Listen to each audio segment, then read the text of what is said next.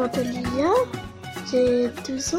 Euh, Sabrina, euh, j'ai 21 ans et je suis en première année de licence en droit. Pour toi, c'est quoi sécher les cours? Tu sèches les cours, ça veut dire genre tu manques l'école pour un rien. En général, tes, tes copains, tes copines, quand ils sèchent les Euh. cours, ils font quoi? Ils vont McDo, euh, je sais pas moi, ils vont McDo, ils vont au grec, après ils vont au parc, ils vont jouer. En fait, la première année de, de fac, je séchais beaucoup, mais pour rester à la fac.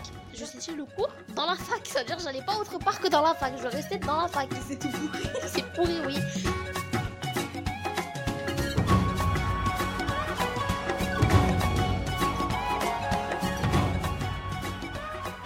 Bonjour et bienvenue à tous dans Vie scolaire, l'émission éducative de la web radio du Bondi Blog.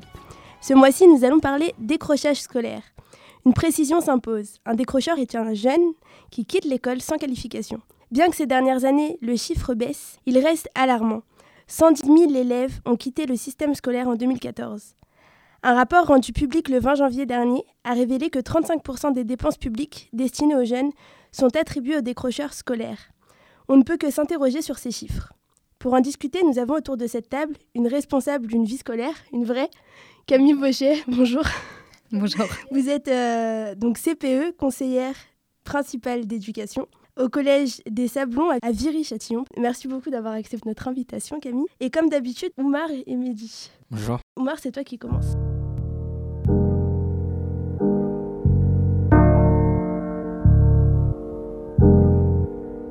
L'élève absent, on le connaît tous.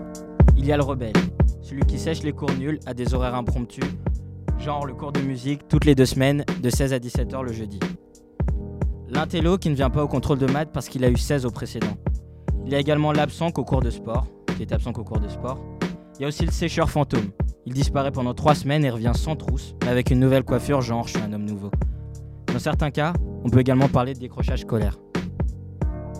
Fille ou garçon, beau ou moche, il décroche. Les cours sont un supplice, ses mauvaises notes forment la tête de vous savez qui. Son agenda ne lui sert qu'à faire des dessins, mais personne ne fait rien pour lui. Le décrocheur peut sombrer pour différentes raisons, de la plus sombre à la plus stupide.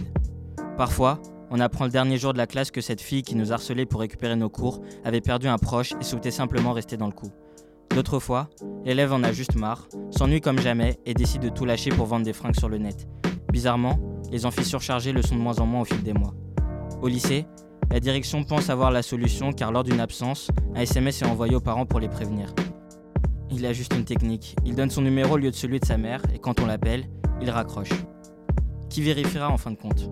Peut-être un prof qui lui sera d'une grande aide Sûrement personne, parce qu'une classe de 35 élèves c'est déjà beaucoup de travail. Au conseil de classe, on lui dit de s'accrocher, mais on le fait passer pour des raisons budgétaires alors qu'on sait tous que l'an prochain ça recommencera. Et puis il y a l'élève présent, celui qui loupe les cours que quand il est malade, ou parfois s'il a vraiment la flemme, mais voilà, c'est un élève normal. Au-dessus du présent, il y a l'omniprésent, Loumar, l'élève tout le temps là dans la place, enfin dans la classe. Loumar vient même quand le prof est pas là pour vérifier si c'est vrai. Il appréhende durant l'appel de peur qu'on oublie son nom. Il vient au dernier cours de la dernière heure du dernier jour, car même si le conseil est passé, on peut encore changer nos bulletins. hein. En gros, l'élève qui a confondu l'école et la prison de Fleury-Mérogis. L'élève omniprésent n'existe pas qu'au collège. Pour preuve, encore aujourd'hui, à la fac, je monte les escaliers 3 par 3 pour pas arriver en retard en cours d'anglais. M'insultez pas, tout ça c'est la faute de ma mère qui voulait pas que je décroche.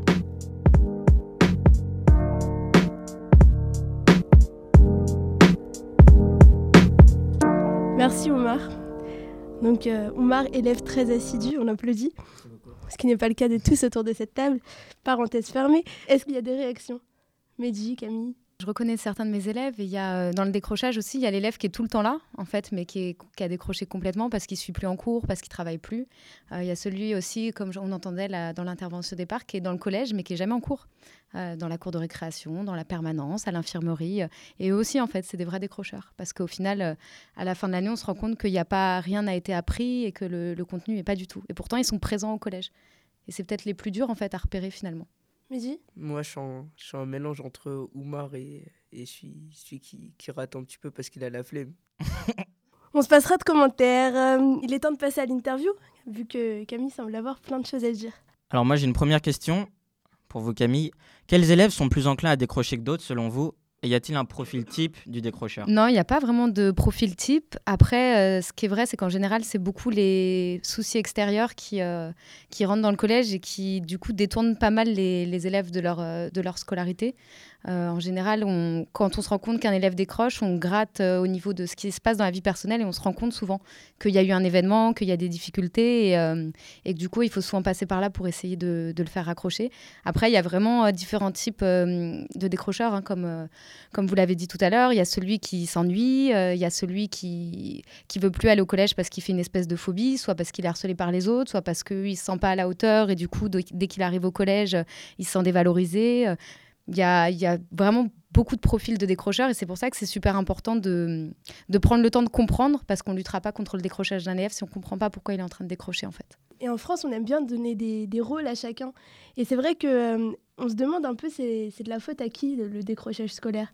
Aux parents, aux professeurs, au E? CPE Non, bah après, je pense qu'on a tous un peu notre part de responsabilité. Il y a pas, c'est vrai qu'on aime bien, euh, les profs aiment bien dire oui, mais les parents sont des missionnaires, donc c'est de leur faute. Les, les, les parents disent oui, mais les profs euh, font pas leur travail, ils sont fainéants. Enfin, on aime bien se rejeter la faute, mais en soi, euh, c'est, on a tous notre part de responsabilité. On a surtout tous euh, un devoir de faire attention, de faire attention aux élèves et d'être attentifs aux, aux signes qu'ils nous envoient. Alors dernièrement, pardon, on a vu avec euh, la ministre de l'Éducation, donc Najat Vallaud-Belkacem, qu'il y avait beaucoup de mesures gouvernementales contre le décrochage scolaire.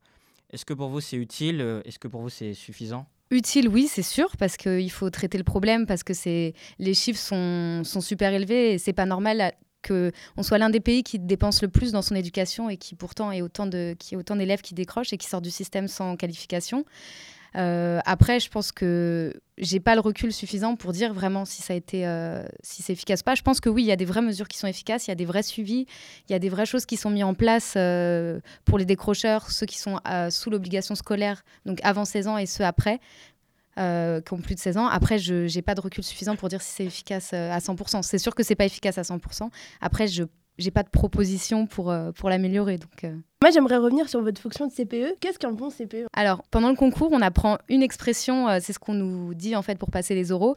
Il faut être ferme dans la bienveillance. Donc, savoir euh, poser les limites aux élèves. Comment est-ce qu'on est ferme dans la bienveillance? Ouais, c'est ça, c'est hyper compliqué. Mais en fait, on le trouve. En fait, il faut être ferme, il faut savoir poser les limites, le cadre, parce que de toute façon, les élèves nous apprécieront pas plus euh, si on les laisse faire n'importe quoi. Ils le disent eux-mêmes, hein, qu'ils ont besoin de cadre ils ont besoin qu'on soit derrière eux. Après, euh, sans, on n'est pas des dictateurs, quoi. Donc, euh, faire attention à eux, de leur demander comment ça va, leur dire bonjour le matin, quand ils nous demandent à nous parler, être disponible. Enfin, voilà, avoir un regard quand même sur eux qui leur montre qu'on est là pour eux avant tout et qu'on n'est pas juste là pour euh, assouvir euh, notre soif euh, de pouvoir ou de je ne sais pas quoi. Alors moi j'ai un souvenir de lycée, je me souviens que mon CPE incitait les élèves à recopier la signature de leurs parents quand ils étaient absents. Que pensez-vous de ce comportement pas toujours professionnel? Est-ce que vous reproduisez vous-même la même chose? Alors non, je ne reproduis pas la même chose. Bon, après, moi, je suis en collège, donc euh, peut-être que la différence, c'est que les lycéens sont majeurs et que ça donne un autre rapport, euh, je sais pas. Du coup, comme ils sont majeurs, ils sont responsables d'eux-mêmes. Après, non, j'inciterai jamais mes élèves à, à signer à la place de leurs parents, mais Parenthèse, il était un peu bizarre ton CPE. Ouais, complètement. je ne me permettrai pas de juger mon collègue. hein, mais euh, après, voilà, nous, on sait hein, qu'ils le font les, les élèves, mais jamais je les inciterai euh, à signer à la place de leurs parents, même si certains le font. Comment, comment est-ce qu'on reconnaît une fausse signature? Mais en fait, c'est super compliqué, surtout euh, dans les collèges euh, comme le mien, où en fait, il y a beaucoup de parents qui savent pas écrire. Donc, du coup, on a des, beaucoup de signatures qui sont très approximatives. Moi, j'ai des signatures, c'est des croix ou c'est des bâtons ou des choses comme ça. Donc, euh, ou une, euh, juste une lettre, un F par exemple. Moi, j'ai un F qui est juste un peu. Bah, il est tremblotant parce que je pense que la maman a jamais été à l'école et que du coup, même tenir un stylo, c'est compliqué pour elle. Donc, euh, après, bah, ces parents-là, on les connaît, on connaît les signatures et quand on a des doutes, on appelle en fait. On passe par Et le téléphone. justement, je disais moi dans ma chronique euh, que souvent les enfants changent le numéro et prennent un autre numéro, par exemple le sien ou ceux de les parents. Est-ce que ça vous arrive d'appeler et de tomber sur l'un de vos élèves? Ah, Mais oui, puis des fois, ils, ils font même l'accent de leurs parents pour nous faire croire que, que c'est eux. Après, nous, on- bon, j'ai dû me faire avoir, hein, parce que j'aurais pas la prétention de dire que non. Après, moi, je sais que quand je, je sens que c'est un peu louche, j'insiste et je passe par d'autres moyens, ou j'appelle à des heures différentes, ou euh, on essaye de trouver des stratagèmes. Après, qui bloque le numéro du collège, c'est une certitude, parce que des fois, ça sonne même plus. Donc après, on essaye de passer autrement, par les frères, par les sœurs, par les, euh, les éducateurs qu'on connaît de l'extérieur. Enfin, on, on se débrouille. En tout cas, euh, voilà. Je sais que moi, dans mon collège, on les lâche pas et qu'ils peuvent bloquer le numéro du collège autant qu'ils veulent. On trouvera un moyen de joindre leurs parents. Et vous le disiez, l'image du CPE, en fait, elle n'est pas toujours très positive. Comment est-ce que, euh, comment est-ce que vous remédiez à ça? Bah, moi, en fait, je quand je suis arrivée dans mon collège, euh, je remplaçais une dame qui avait 65 ans, qui partait à la retraite, euh, qui était là depuis 40 ans. Donc, euh, il y a eu un, espèce de choc entre, pour les élèves quand ils m'ont vu débarquer du haut de ma vingtaine. Euh, après, je pense que le, le climat, il s'instaure petit à petit, donc ça prend du temps. Les élèves, ils testent, ils veulent voir euh, comment on se positionne. Mais quand ils sentent que la personne, elle est juste, que la personne est droite et qu'elle fait attention à eux, en fait, ça se fait assez facilement. Euh, très bien, bah, nous avons en fait le témoignage d'une demoiselle qui a décroché. Écoutons-la. Alors, je m'appelle Manel. Je suis en R1, administration économique et sociale. En cinquième, j'ai commencé à dériver dans le mal. Au premier trimestre, j'ai eu 13 de moyenne. Je suis passée à euh, 7 de moyenne au deuxième trimestre. Je n'ai pas compris. Pourtant, je ne séchais pas. En quatrième, j'avais des mauvaises fréquentations et tout. Arrivé en troisième, euh, là, c'était le... Ça y est. Donc, euh, je partais jamais à l'école. euh. En plus, je partais Donc pas tu nulle. séchais? Oui, je séchais. pendant un an? Non. Le premier mois, quand même, j'allais, hein, c'était la rentrée à temps. voilà. C'est après que j'ai commencé à sécher, parce que j'allais plus à l'école, parce que voilà, parce que je voulais être avec mes copines et je trouvais que c'était plus amusant l'école dehors. Et en plus de ça, tu sors, ta mère elle croit que t'es à l'école, mais en fait t'es pas à l'école. Tu vois, donc 8h du matin, je sors de la maison. En plus, je suis motivée à 8h du matin. Parce que quand je commence vraiment l'école à 8h du matin, je me réveille pas. Et euh, après, euh, j'ai dû refaire une troisième parce qu'aucun lycée m'a accepté avec 5 de moyenne. J'ai fait Bartholdi, Paul Le Roland, Jean-Pierre Timbaud et, euh, Simone Veil, c'est là où j'ai eu mon bac et tout, mais j'ai pas eu le BP. Voilà. Voilà. Euh, Camille, est-ce qu'en tant que en tant que CPE qui régule les absences de ses élèves, vous avez une réaction sur les questions? Bah alors, oui, nous, on, fait en sorte que heure par heure, l'appel soit fait pour être sûr qu'il n'y a pas, ait pas d'incohérence euh, d'un cours à l'autre. Puis en plus, la quatrième, comme disait la jeune fille, la quatrième, c'est vraiment un- une classe charnière pour les élèves et ça, commence à être compliqué. C'est la classe un peu compliquée. Vous expliquiez tout à l'heure euh, que justement euh, les élèves étaient un peu étonnés de voir un CPE arriver du haut de sa vingtaine. Est-ce que vous pensez que votre jeunesse est un atout ou est-ce que vous avez eu des problèmes vis-à-vis de ça? Non, j'ai pas eu de, j'ai pas eu de problème vis-à-vis de ça. J'étais, j'appréhendais un petit peu. hein. J'ai un peu plus de 20 ans quand même, mais euh, je suis plus proche de la trentaine. Mais bon, j'appréhendais quand même parce qu'en plus je fais jeune, mon visage fait jeune. Mais en fait, il n'y a pas eu de soucis. Ils ont, je pense que c'est plus dans ce qu'on dégage que et de comment on se comporte avec eux en fait qui, qui fait la différence plus que, que l'âge. Ils le savent hein, que je suis jeune. euh, L'année dernière, ils me disaient que j'avais 17 ans et que je sortais du bac. Donc, euh, je leur ai dit que pas tout à fait. Mais euh, non, il n'y a pas eu de soucis. C'est pas, en fait, on- je pensais que c'était un problème, mais en fait, vraiment, ça l'a pas été du tout. Mehdi, c'est pas tous les jours que tu te retrouves dans ces circonstances avec une CPE. Est-ce que tu as une question ou deux à lui poser? Moi, je voulais savoir qu'est-ce qui vous a don- donné envie de, de devenir CPE Alors, euh, ça a été un long processus. Euh, j'ai fait, euh, depuis que je, je pouvais faire, j'ai fait de l'animation euh, avec des jeunes, du coup. Ça m'a toujours beaucoup plu. Euh, j'ai voulu un moment arrêter mes études pour, euh, qui n'avaient rien à voir avec ça pour me consacrer euh, à l'animation. Euh, mes parents m'ont arrêté tout de suite. Donc, euh, j'ai continué mes études. Je, voulais, je me dirigeais plus vers l'humanitaire, en fait. Et je me suis rendu compte que ça me plaisait pas. J'étais dans des bureaux, je faisais de l'administratif. Donc, j'ai toute, une fois que j'ai été diplômée, j'ai été surveillante dans un lycée, dans un collège, pardon, pour avoir un travail et gagner de l'argent. Et en fait, je me suis rendu compte que c'était vraiment dans le socio-éducatif que je voulais travailler, que c'était vraiment CPE que, que je voulais faire et pas autre chose. Je suis pas un adepte des heures de colle, j'en ai pas tellement. Mais vous, en tant que CPE, combien d'heures de colle vous distribuez par semaine? Ça dépend des semaines. hein. Les semaines avant les vacances, euh, ça peut être énormément. Non, en moyenne, je, sais pas, j'en mets peut-être euh, jamais plus de 10, je pense, je sais pas.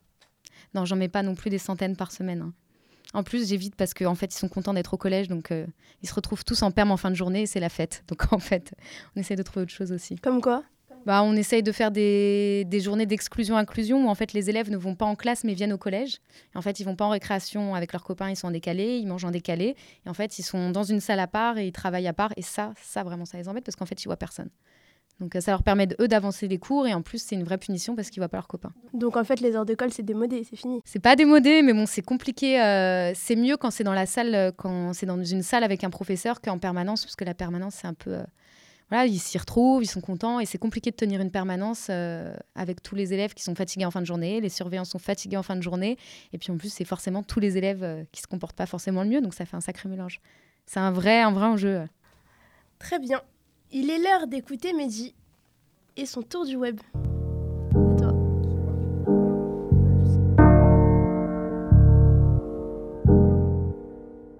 On a tous cet ami qui décroche pas des réseaux sociaux pendant les cours d'espagnol. Du coup, il apprend la langue grâce à Shakira.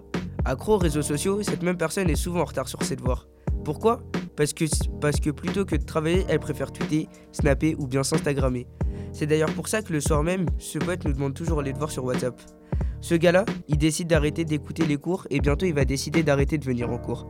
Parce que son monde virtuel a l'air bien plus attractif que le monde du travail. Pour nous, ses camarades, il est juste absent plus souvent. Mais pour les adultes, c'est un cas de décrochage scolaire. Et Mehdi, t'aurais pas des tweets de- d'élèves qu'on en ont marre des cours? Bah si, j'en ai trouvé sur, les, sur euh, Twitter. Moi c'est bon, j'en ai marre, je vais arrêter l'école. Au début c'était marrant, mais là ça, ça mène au suicide. Ou encore, euh, j'envisage d'arrêter l'école, je vais me faire pousser la barbe et je vais aller dans un cirque, ça passera mieux. Et enfin j'en ai un dernier, j'ai envie d'arrêter l'école et de devenir tuteur professionnel. Il y a bien des youtubeurs qui sont devenus professionnels. Personnellement je pense qu'avant de décrocher du système scolaire, il vaut mieux décrocher des réseaux sociaux. Enfin moi je dis ça, mais...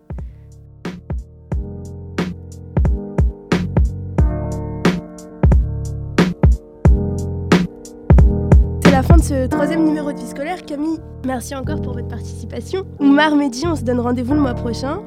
Retrouvez l'ensemble des émissions de notre web radio, vie scolaire, et ouais ma gueule, émissions culturelles, mais aussi foot pop, émissions sportives, sur le compte Twitter Bondi Blog Radio.